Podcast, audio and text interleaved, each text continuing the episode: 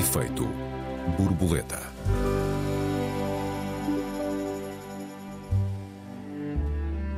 Os professores iniciaram um amplo protesto em defesa da qualidade do ensino, mas o que seria um ensino de qualidade?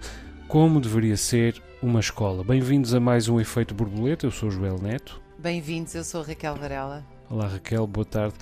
Raquel, tu és professora, tu és historiadora, tu tens dois filhos na, na adolescência ou no final da adolescência. Não há ninguém que me ocorra ter mais interesse em ouvir sobre isto do que tu. O que é, em tua opinião, uma boa escola? Olá, Joel.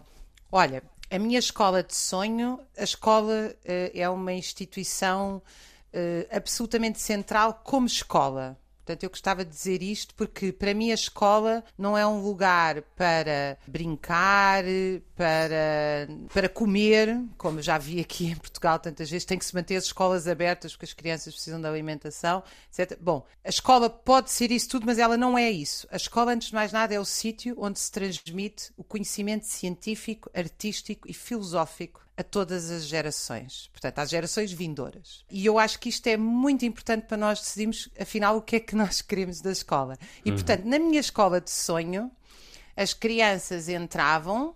Não acho que eu ia acordar as crianças para entrar às 8 da manhã, porque acho que os miúdos podem fazer as coisas um bocadinho mais calmo. Portanto, há escolas que eu acho as escolas em média começam cedo demais e isso tem a ver com a adaptação ao mercado de trabalho dos pais. Pois, eu diria exatamente. que uma escola deveria começar por volta das 9 horas. É que ela começa E- logo a subalternizar-se aí, não é?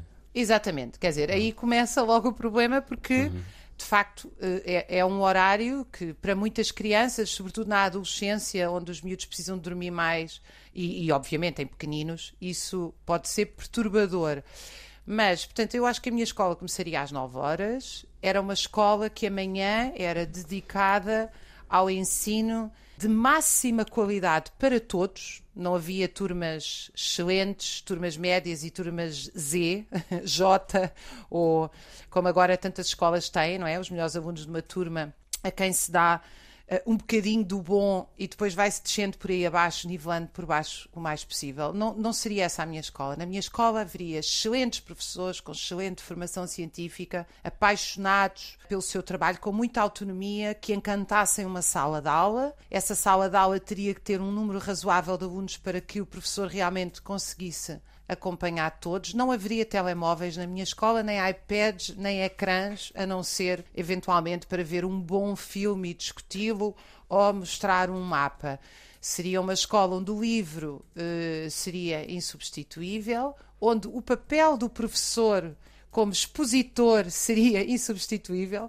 Eh, eu, eu não acho que o professor se tenha que transformar num dançarino, num palhaço, num animador cultural. Eu, eu centraria amanhã nas ciências, na filosofia, com muitos laboratórios pelo meio, com muita na literatura, com muita escrita, com muita leitura, com muito eh, teatro. E, portanto, eh, pensando numa escola que pedagogicamente não é um armazém onde se despejam crianças, não é desvirtuada da sua dimensão científica porque vira um sítio onde Uh, há uma espécie de diversão, uma espécie de um baile em que as crianças têm que estar sempre a, a- a receber muitas imagens e muitos estímulos. Não é nada disso. Agora, evidentemente que todo o ensino, para ser pedagogicamente interessante, ele teria que ter uma, um- uma componente pedagógica, como eu dei o exemplo, não é? Quer dizer, a literatura agarrada ao teatro, agarrada à leitura, agarrada à escrita, nas físicas, os laboratórios, nas biologias, na minha escola, os miúdos iam para as, eh, iam para fazer acampamentos, como eu conheço aliás escolas que fazem, nas montanhas, eh, na geologia, etc. Portanto, sair o máximo, ter muitas visitas de estudo envolvidas no ambiente sociocultural. Isto seria amanhã. Portanto, uma manhã de ensino científico, de leitura atenta. Da parte da tarde seria uma escola mais virada para eh, dimensões, eh, se tu quiseres, práticas, que é, eu penso que os alunos, todos os alunos deveriam ter acesso às- às- ao ensino manual básico, carpintaria, trabalho com o mínimo de, de conhecimentos de eletricidade ou de eletrónica, do mar, conhecerem o mar, conhecerem a montanha conhecerem o mínimo de agricultura, portanto, uma coisa que tivesse uma, uma amplitude do que é que são os ofícios e eu teria esta escola para todos igual aos 18 anos. Portanto, eu não dividiria nunca os alunos para umas escolas TAPE ou para umas escolas do dito ensino profissional, nem sequer os dividiria, como o mercado de trabalho quer, em ensino científico e ensino humanístico. A mim é-me inconcebível que alguém com 15 anos tenha que escolher entre aprender literatura, Pitágoras, ou uh, desenho. Eu acho que estas são, são tudo uh, coisas fundamentais e que devem ir até aos 18 anos e só nessa altura é que eles devem ser uh, afunilados, digamos assim, obrigados a decidir, porque há uma dimensão de especialização. E uma escola muito comunitária, uma escola onde haveria gestão democrática, onde os próprios alunos seriam chamados a participar na gestão, nas decisões e, portanto, também responsabilizados por elas, onde os professores elegeriam também os seus representantes entre os pares e os alunos alunos os seus representantes, eh, onde haveria imenso diálogo.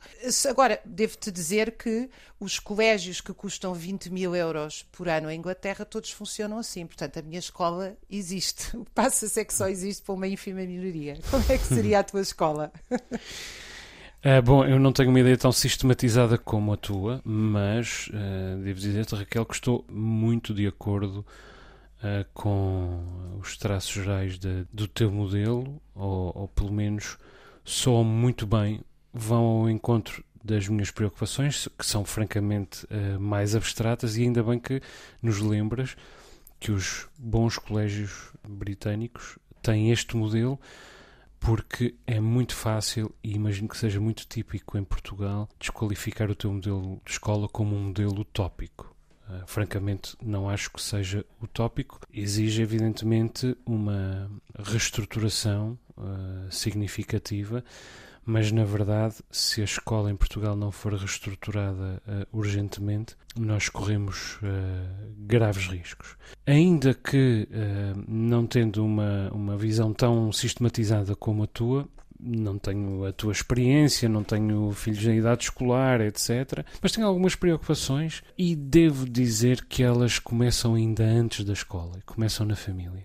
Do meu ponto de vista, é ainda mais urgente perguntar a que escola queremos, parece mais urgente ainda perguntar que família queremos. Porque, do meu ponto de vista, a família deve estar uh, no centro e nem sempre uh, está no centro, e às vezes, na verdade, não há nada no centro. E quando está no centro, que apesar disso é muitas vezes, está uh, de uma maneira completamente ao arrepio daquela que me parece ser a grande função de uma família e que é a educação para a autonomia e para o desenvolvimento equilibrado tanto de, de, da dimensão racional como da dimensão emocional uh, de um jovem, de uma criança. E portanto eu quero essa família antes de querer qualquer escola, quero uma família que, em resultado dessa educação para a autonomia e dessa educação para um desenvolvimento equilibrado das dimensões racional e emocional uh, da criança, da pessoa,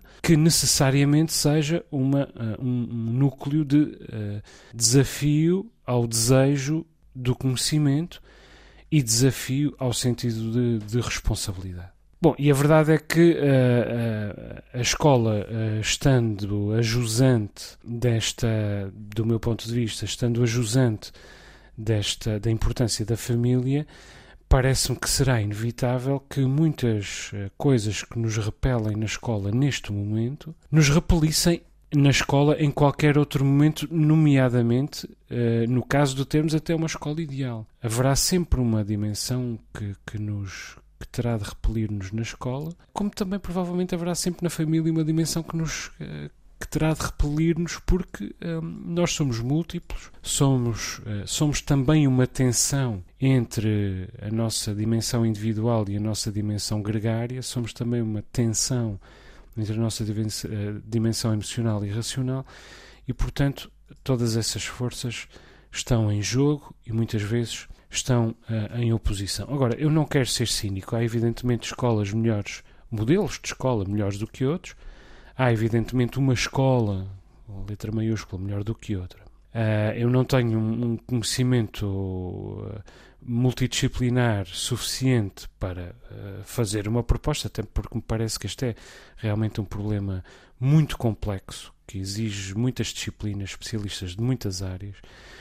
Agora, parece-me que a escola que nós precisamos deve ser, em primeiro lugar, uma escola capaz de nos munir de uma noção das proporções que nos ajuda a distinguir as coisas grandes das pequenas e as coisas médio grandes das coisas médio pequenas, ou seja, que as coisas não tenham todas a mesma dimensão e que as dimensões das coisas não se confundam uh, umas às outras. E por maioria de razão também uma escola que nos muna de uma certa consciência espaço-temporal, que terá tanto que ver com uh, a dimensão da nossa posição na história, na, na, na cronologia da, da espécie, como também a nossa posição na dimensão do mundo.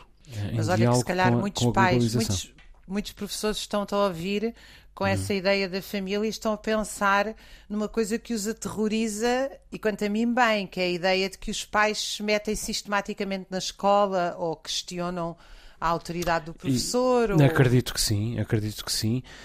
Será bom que se metam, será bom que questionem a autoridade do professor, desde que o façam de uma maneira fecunda, digamos assim, a, a contento, a, não só para as duas partes, mas para a parte mais importante de todas, que é a, as crianças, o desenvolvimento das crianças. Eu parece-me que os pais e os professores funcionam em complementaridade, devem funcionar em complementaridade e até, eventualmente, em tensão, desde que essa tensão seja uma tensão positiva uma atenção uh, favorável ao desenvolvimento dos alunos. O problema Mas sabes que muitos é que... pais, enquanto que os professores têm um saber, ou seja, vou-te dizer a coisa de forma provocatória, talvez. Uhum. Tu não imaginas os, ninguém a entrar na tua redação que não é uhum. jornalista uhum. ou que não é da área das letras e dizer-te: uh, eu venho aqui ver uh, se o senhor está a fazer o trabalho bem ou como é que está a fazer. Quer dizer, eu estou a levar aqui o argumento ao extremo porque muitas vezes os, os professores do que se queixam é que os pais que não têm qualquer saber sobre educação Sim, mas isso é, interferem isso é... de uma forma abusiva claro, na sua claro. profissão. Eu, estou eu também acho com que, que é tu estás a dizer. Eu, sim, sim, mas eu estou de acordo com aquilo que tu estás a dizer. Porque os pais uh, uh, tendem, ou muitas vezes, tendem a discorrer uh, sobre matérias que não, que não dominam. Mas é evidente que quando nós falamos de um modelo ideal de escola, também falamos de um modelo ideal de pai. E o modelo ideal de pai é o de alguém que não se põe a discorrer com certezas absolutas sobre matérias a propósito das quais não sabe rigorosamente nada. E, portanto, eu acho que se os pais uh, souberem uh, uh, domesticar, domesticar-se a si mesmos, dominar os seus impulsos uh, para se, se arvorarem em donos da verdade ou proprietários dos próprios filhos, que é, que é um outro problema ainda. Parece-me que se eles forem capazes de abster-se disso, que um, toda a gente tem a ganhar em que haja uma dialética, uma tensão, mas uma dialética entre as diferentes tutelas de uma, de uma criança, digamos assim. Efeito borboleta.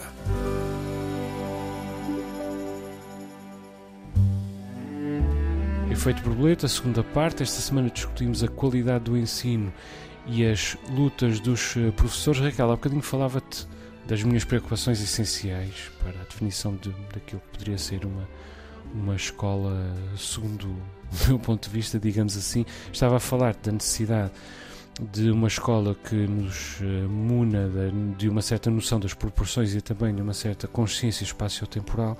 Parece-me fundamental também que a escola nos ajuda a desenvolver a empatia, a relação com o outro, a noção uh, de res pública, a noção de, de, de, coisa comum, de bem comum, de coisa pública e, inevitavelmente, também uma escola que dissuada o ódio, que integre em vez de, um, ehm, de separar. Uma escola que nos ajude a, a, desenvolver a nossa capacidade de distinguir a beleza, que a escola nos possa ajudar a distinguir a beleza e, inclusive, a valorizar o silêncio e, e a força da, da natureza.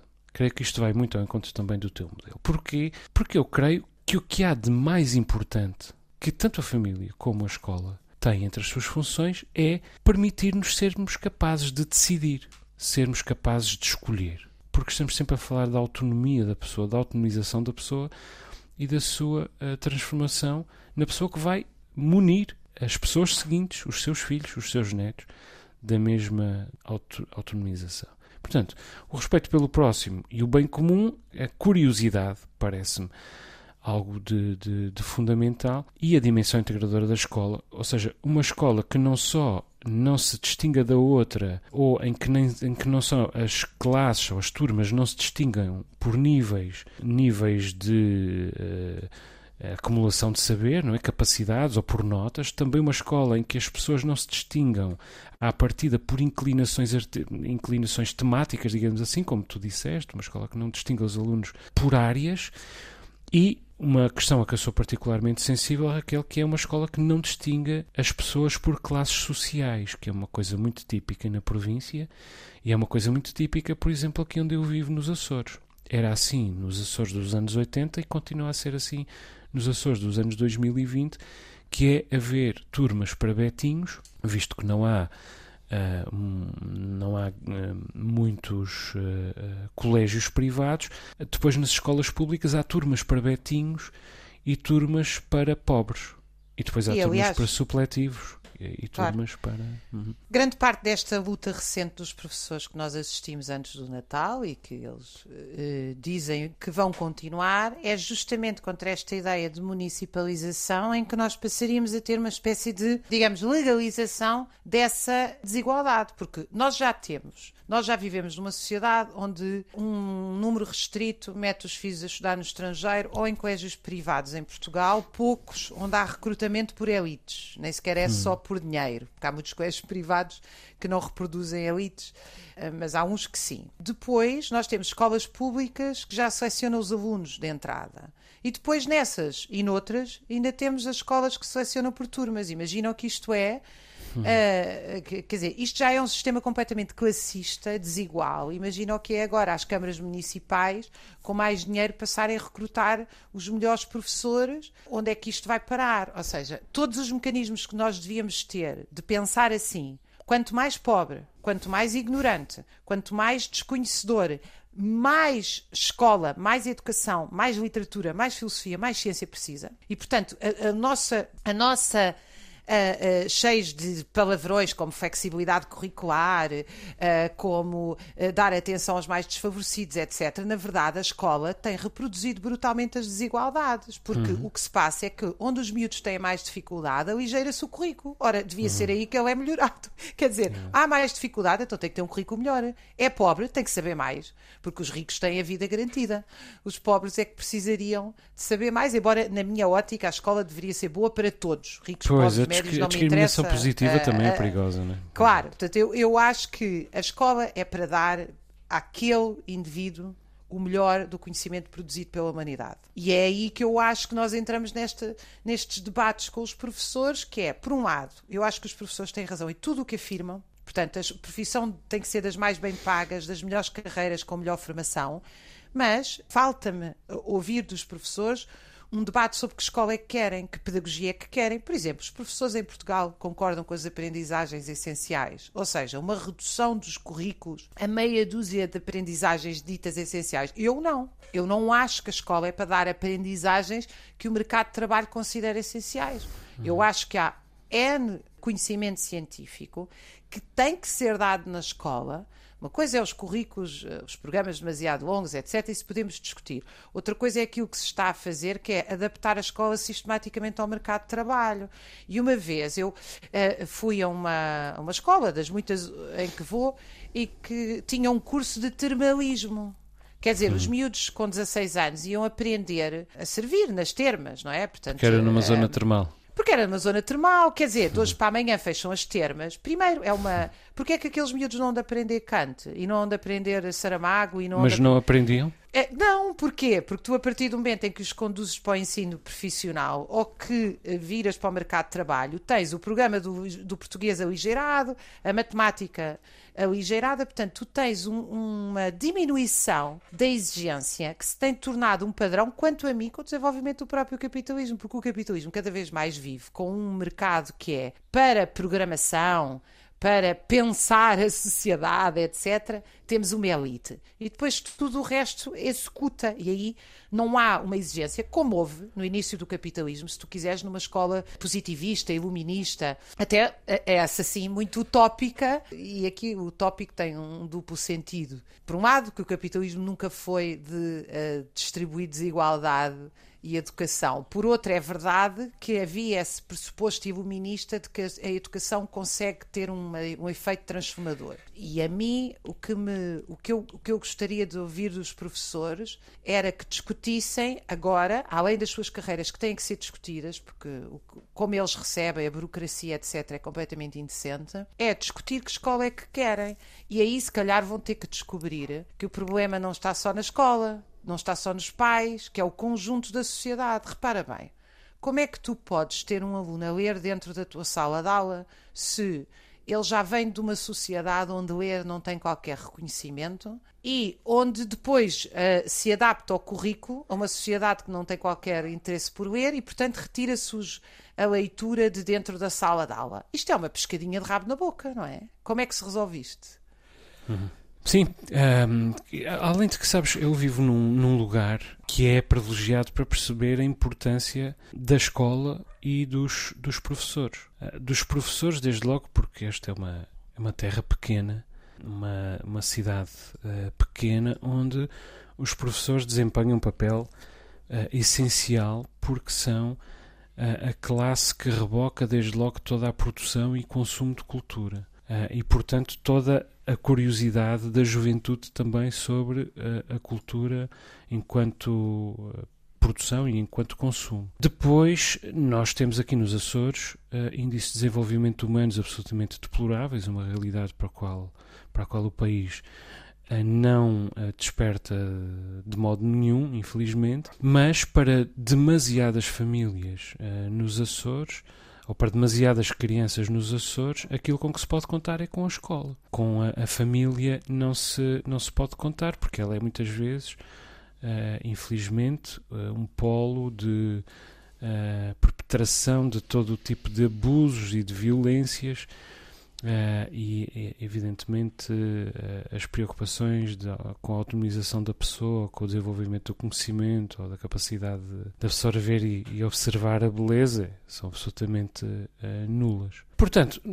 mostra-nos muito bem, uma sociedade como esta, mostra-nos muito bem que realmente ninguém está em melhor posição para nos dizer de que escola precisamos porque é que esta escola não está bem e porque é que precisamos de outra e de que outra escola precisamos do que os professores. Portanto, eu estou, estou totalmente de acordo uh, contigo. Vale a pena uh, dizer que este nosso debate vem a propósito da intensificação da, da luta dos professores ao longo deste mês de dezembro e que se vai acentuar muito dramaticamente uh, ao longo de janeiro, pelo menos de acordo com a promessa barra ameaça do sindicato de todos os professores, o STOP, que aliás decretou uma greve para todo o mês de, de janeiro, como forma de protesto contra as últimas decisões do governo, nomeadamente a transferência da educação para, para as comissões de coordenação e desenvolvimento regional, que é uma coisa que talvez diga pouco ao público em geral, mas devia dizer alguma coisa e vai dizer alguma coisa porque os professores admitem até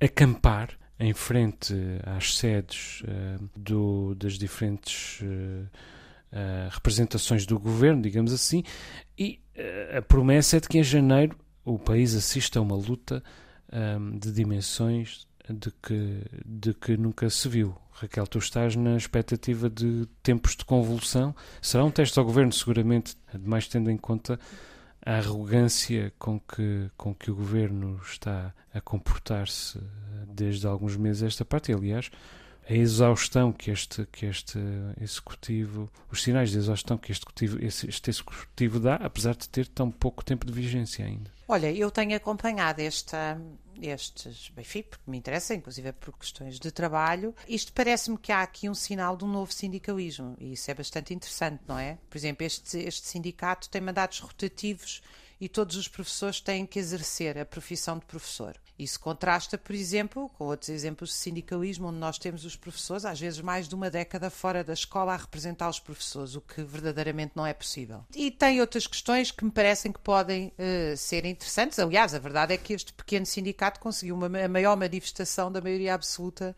uh, de António Costa, e isso, para mim, é, é, é, é um identificador do mal-estar que existe nas escolas, sem dúvida. Eu acho é que uh, uh, valeria a pena aos professores, como fizeram em 2008 e, sobretudo, como fizeram em 74, 75, juntar às suas reivindicações uma opinião sobre isto que nós estamos aqui a falar, quer dizer, o que é que é pedagogia para um professor? Eu, eu por exemplo, fico chocada quando ouço uh, os professores ficarem surpreendidos quando eu digo que o professor é um profissional intelectual. Isto significa que é um profissional que não só tem que consumir livros, cultura, teatro e não tem salário para isso, mas pronto, tem que o fazer uh, por profissão, porque tem que se atualizar, tem que conhecer, tem que aprofundar. Como significa também, e tão importante como a primeira frase, é que ele pensa o que faz. E é por isso que eu pergunto-me: o que é que se passa dentro de uma sala de aula? O Ministério diz que são aprendizagens essenciais, o Ministério diz que o currículo é isto, o Ministério diz que tem que haver exames, o Ministério diz que os horários são estes, de miúdos com 6, 7 anos, 8 horas enfiados dentro de uma sala de aula. O Ministério diz que tem que haver cidadania. Eu, por exemplo, sou contra, não sei se já aqui o debatemos, para mim a escola é para ensinar ciência. Ciência e é preciso ter regras, mas não é para ensinar disciplinas como a cidadania. Eu, isto é a minha opinião, os professores podem ter outra. O que eu não o que eu gostava era de ouvir os professores sobre estas questões também. Uhum. Porque Sim. eles estão lá nas escolas. Porquê é que eles não têm uma opinião, ou porquê é que nós não a conhecemos extensamente, sobre a profissão e a forma como a exercem? Eu acho que isso é uma uhum. questão fundamental. Por exemplo, deixa-me só te contar esta história. Os professores, na sua maioria nas escolas, varia percentagem para percentagem, dão uma avaliação ao comportamento dos alunos. A nota de um aluno depende de comportamentos que podem ir de 10 a 15 a 25%. Eu conheço muitos professores, como eu, que são contra isto.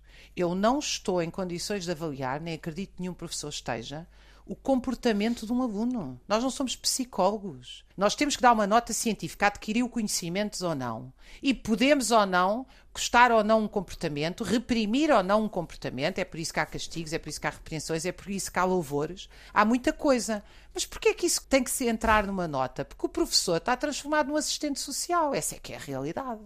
Hum. Sim, é, só para reforçar a tua ideia de que é preciso também saber que os professores sejam mais claros em relação àquilo que pretendem. Uh, eu estive a consultar uh, estudos recentes. Não há muitos estudos recentes sobre uma avaliação da qualidade do, do ensino uh, em Portugal. Não, pelo menos, estudos muito completos. Há estudos um pouco dispersos e sobre, e sobre aspectos particulares. O último grande estudo completo que encontrei foi um estudo relativo à escola portuguesa entre 2003 e 2012, ou seja, essa década que vai de 2003 a 2012, e em relação a alunos de 15 anos, que é uh, os alunos uh, sobre os quais se debruça o chamado PISA, o Program for International Student Assessment, que é um, um programa da, da OCDE. Esta conversa toda para te dizer o quê? Que um, havia reivindicações dos professores ouvidos por este estudo que não faziam sentido. Vou-te explicar. A reivindicação mais vezes repetida pelos professores portugueses era de que precisavam de mais meios tecnológicos ao serviço da, das escolas. Mas o, o mesmo estudo provava que, na verdade, Portugal está entre os países que mais meios tecnológicos dispõem nas escolas, embora faça um mau uso desses meios tecnológicos. Mas Portugal tem tantos meios tecnológicos como os países que têm mais meios tecnológicos. Simplesmente faz um uso tão incipiente desses meios tecnológicos como os países que têm menos meios tecnológicos, como por exemplo a Holanda. Ainda assim, era a primeira reivindicação da parte uh, dos professores, o que, não fazia, o que não fazia muito sentido. E, portanto, vale a pena que uh, realmente, a par da sua luta, uh, os professores se sentem para estabelecer um caderno de encargos muito mais claro, muito mais rigoroso, muito mais fácil de comunicar do que, do que ideias dispersas e um caderno de encargos que, evidentemente, transcenda a valorização das suas próprias carreiras. Agora, as próprias carreiras dos professores têm de ser urgentemente protegidas e valorizadas. Já aqui uh, contestei uh, muitas vezes que haja tantos professores em situações de precariedade absolutamente inominável, em que o Estado uh, se comporta, para com os quais o Estado se comporta como a pior das pessoas, o pior dos parceiros, a mais infiável das, das pessoas, e assinando com eles contratos. Inclusive, é? desculpa interromper-te uhum. um segundo. Não, e essa forma degradante como o Estado trata os professores em matéria contratual contribui hum. depois para o desrespeito social. Exato, exato, exato. Portanto, exato. o Estado é um dos principais responsáveis pela falta de reconhecimento e respeito que muitos professores têm na sociedade. É porque é o, é o, prim... é o Estado o primeiro a dar o sinal é de que, ai não, isto não é para valorizar, é isto que o Governo diz, é isto que o Estado não. diz. E inclusive é, é, o arrepio da lei, porque eh, pelo menos é, é o arrepio da letra da lei, da, do espírito da lei, porque o espírito da lei é nenhuma entidade pode contratar outra pessoa por mais de dois contratos uh, consecutivos, a não ser pondo-a no quadro, a não ser passando a contrato de termo uh, incerto. E, quer dizer, e o que o Estado faz com os professores é ir assinando novos contratos durante anos a fios e, inclusive, obrigando estas pessoas, muitas vezes, a andarem a mudar de cidade até aos 35, aos 40 e até aos 45 anos, de cidade, de região, sendo incapazes de constituir família. Isto para mim é absolutamente inominável e demonstra o respeito, como tu dizes bem, que o Estado não tem por estas pessoas e o, e, o, e o, respeito que o Estado não quer que a sociedade tenha para com estas pessoas. Quer dizer, e a partir daqui é absolutamente impossível que estas pessoas uh, se sintam em condições de zelar por aquilo, pelo cumprimento e pela, pela prossecução daquilo que as famílias não conseguem fazer com uh, as, as crianças.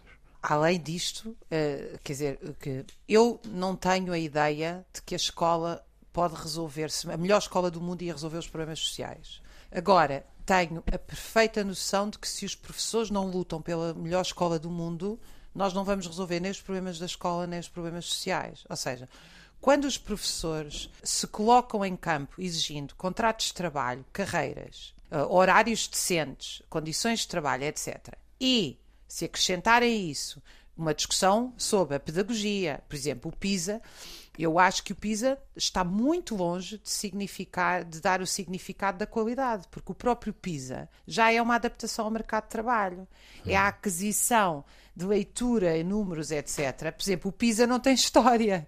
Para o PISA, a filosofia é uma coisa completamente irrelevante. Uhum. Ora, quando nós olhamos para os colégios que eu citei inicialmente, a filosofia é uma das principais uh, disciplinas. Uhum. Porquê? Porque quando se trata de formar classes dirigentes. É o pensamento abstrato, desde logo. Claro, obviamente. Uhum. Quer dizer, então eu quero formar classes dirigentes, eu mando-os para a Inglaterra, onde a filosofia é uma das principais disciplinas. Eu quero formar trabalhadores indiferenciados.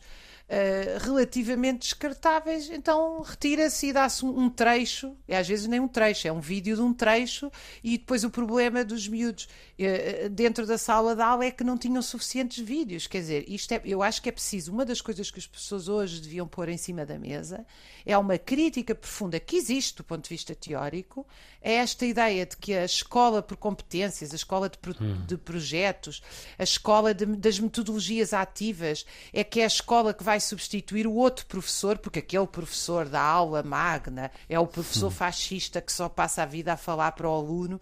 Quer dizer, é uma caricatura do que é uma aula magistral. Repara bem, todos nós tivemos, tu também de certeza, professores que estavam uma hora a falar e nós estávamos a olhar para eles com vontade de os ouvir mais quatro horas.